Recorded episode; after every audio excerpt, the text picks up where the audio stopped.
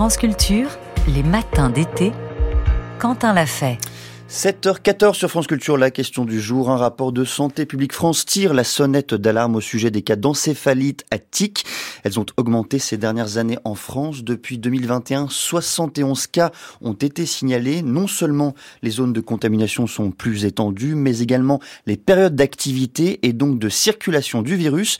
À l'origine de ces contaminations, un acarien, les tiques, qui se dissimulent dans les hautes herbes et s'accrochent à notre peau. Alors comment ces tiques nous contaminent-elles? Comment cette population et les maladies qu'elles transmettent évoluent-elles Pour en parler, je reçois ce matin Nathalie Boulanger. Bonjour. Oui, bonjour. Vous êtes professeur de parasitologie à l'Université de Strasbourg et entomologiste médical au Centre national de référence sur la maladie de Lyme. Et pour commencer, qu'est-ce que c'est qu'une tique? Est-ce que c'est un insecte ou absolument pas? Alors absolument pas. C'est la, bonne question à poser. C'est un petit acarien, c'est-à-dire mhm. que ça ressemble plus à une araignée. Et il va y avoir différents stades de développement dont on va probablement reparler, la larve, la nymphe et les adultes. Alors, et il y a quatre paires de pattes. Alors justement, qu'est-ce qui différencie peut-être euh, pour notre culture scientifique l'insecte de l'acarien? Alors l'acarien, donc euh, comme je vous ai dit, il a, il a ses quatre paires de pattes par rapport aux insectes, il y en a trois et il a plutôt une forme globuleuse, alors que l'insecte est plutôt articulé. Comment est-ce qu'on reconnaît, reconnaît euh, Nathalie Boulanger euh, une tique? Comment est-ce qu'on l'identifie? Vous avez commencé euh, à l'évoquer. Une tique ne ressemble pas toujours à une tique puisqu'elle évolue. Alors comment on la reconnaît? Euh, bah, bah, la regarder. Alors, à, l'œil nu, c'est souvent difficile, excepté pour les femelles qui sont souvent au bout des, des airs. Elles sont ce qu'on appelle à l'affût. Mm-hmm et donc elles, euh, elles vont attendre le, passage d'un autre à proximité pour s'accrocher, ce que l'insecte ne fait pas du tout puisqu'il vole. Il va lui rentrer souvent dans l'habitat chez l'homme pour piquer. Comment est-ce qu'évolue la, la, population euh, de tiques en France? Pourquoi elle augmente à ce point aujourd'hui? Alors c'est pas récent, ça fait déjà plusieurs années qu'on observe qu'elle est en expansion. C'est les modifications environnementales, les modifications de sylviculture qui rendent plus propice euh, l'environnement ascétique, euh, la faune sauvage, notamment les chevreuils qui sont les hôtes euh, préférentiels pour les cétiques, notamment les tiques adultes, et bien sûr les modifications climatiques dont on parle beaucoup. Où est-ce qu'elles se trouvent aujourd'hui? On a dit qu'elles étaient principalement localisées dans les hautes herbes. Est-ce que c'est à peu près dans toutes les hautes herbes de France ou il y a des régions où elles se concentrent plus particulièrement? Alors, je dois préciser que c'est pas seulement les hautes herbes, c'est sur la végétation et c'est surtout en zone forestière parce qu'elle a besoin de beaucoup d'humidité. Donc, en espace ouvert, elle, souffre de la sécheresse. Et quels sont les, effets du, réchauffement euh, climatique sur euh, l'augmentation de cette population? Est-ce qu'une grande part de cette augmentation s'explique par le réchauffement?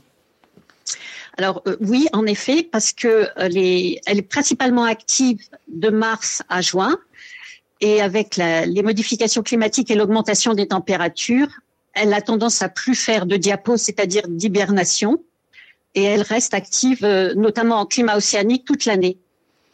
Est-ce qu'il faut, euh, Nathalie Boulanger, se méfier de l'ensemble des tiques, de toutes les tiques? Est-ce qu'elles sont toutes porteuses euh, de maladies?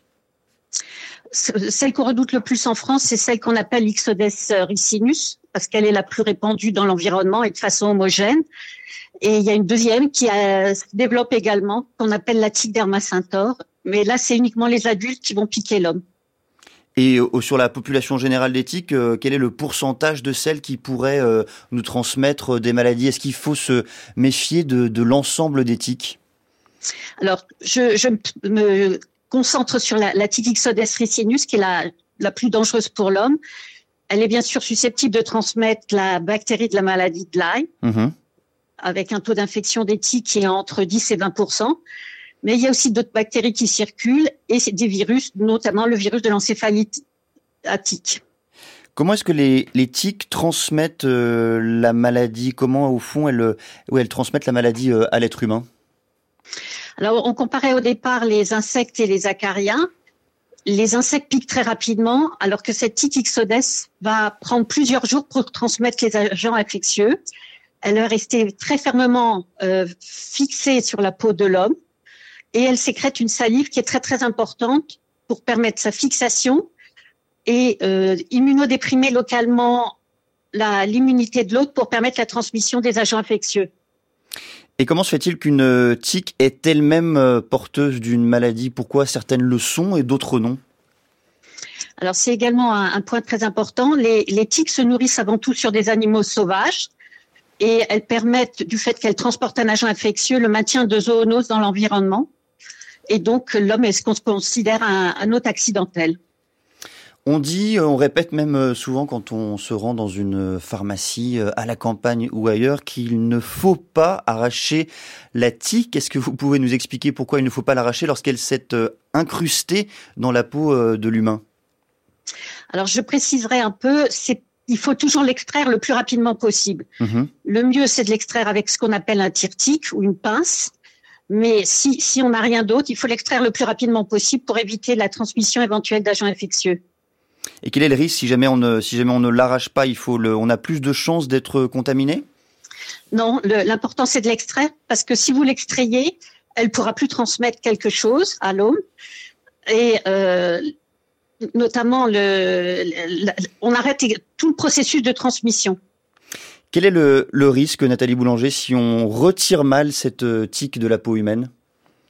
Alors, il ne faut pas s'inquiéter, il peut rester les pièces piqueuses, mais le système immunitaire va faire son travail, c'est-à-dire qu'il va résorber les pièces piqueuses et, résorber tout ce qui est au, point de la, piqûre. Alors vous avez commencé à le dire, hein, Nathalie Boulanger, euh, les tiques sont porteuses de plusieurs types de maladies. La plus importante, la plus célèbre, c'est la maladie euh, de Lyme. Comment est-ce que vous décrieriez cette euh, maladie et ses symptômes afférents? Alors c'est avant tout une infection bactérienne. Il y a un délai dans la transmission, environ 24 heures pour la transmission à l'homme. Et euh, elles peuvent donc euh, induire au point de piqûre ce qu'on appelle un érythème migrant. Malheureusement, c'est pas chez tous les patients. Mhm. Et euh, environ dans 80% des cas, il y a cette inflammation qui va apparaître, qui va être donc une inflammation cutanée d'au moins 5 cm de diamètre et qui va être extensif. Et si le système immunitaire n'est pas efficace, ça peut disséminer au reste de l'organisme. Mais heureusement, la plupart des gens sont diagnostiqués au stade de l'érythème migrant. Comment est-ce que se, traite la, maladie de Lyme Est-ce qu'il existe un vaccin particulier ou des recherches en ce sens?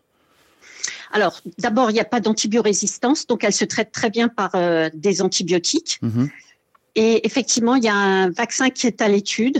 Euh, il y a des études cliniques actuellement, donc on a beaucoup d'espoir pour un, prochain vaccin contre cette maladie. Vous avez déjà évoqué euh, d'autres maladies euh, liées aux tiques et aux, maladies qu'elle portait elle-même. Parmi elles, l'encéphalite. Est-ce que vous pourriez nous décrire cette maladie que, que l'on connaît moins bien en France?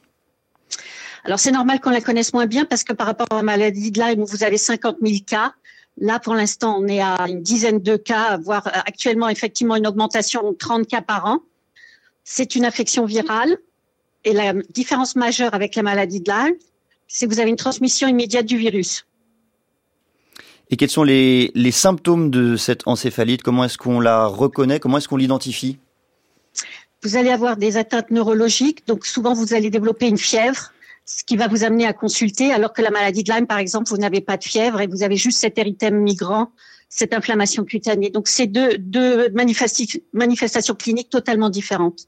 Est-ce qu'une même tique peut euh, transmettre euh, plusieurs maladies à la fois, la maladie de Lyme et l'encéphalite, par exemple, euh, à travers une même piqûre?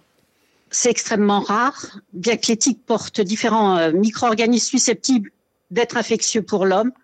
Elles transmettent rarement deux agents infectieux à la fois. Sur l'encéphalite, euh, Nathalie Boulanger, est-ce qu'il existe aujourd'hui des, traitements euh, efficaces? Oui, on a la chance d'avoir un vaccin très efficace contre l'encéphalite attique qui pour l'instant n'est pas recommandé en France, mais vous avez certains pays en Europe où la recommandation a permis de diminuer très fortement les, cas d'encéphalite attique, euh, en Autriche par exemple. On a, parlé, de la maladie de Lyme, de l'encéphalite. Est-ce qu'il existe d'autres maladies euh, qui se transmettent à travers les piqûres de tiques euh, effectivement, Exodes ricinus peut transmettre d'autres bactéries qui sont beaucoup moins connues. On parle de l'anaplasmose.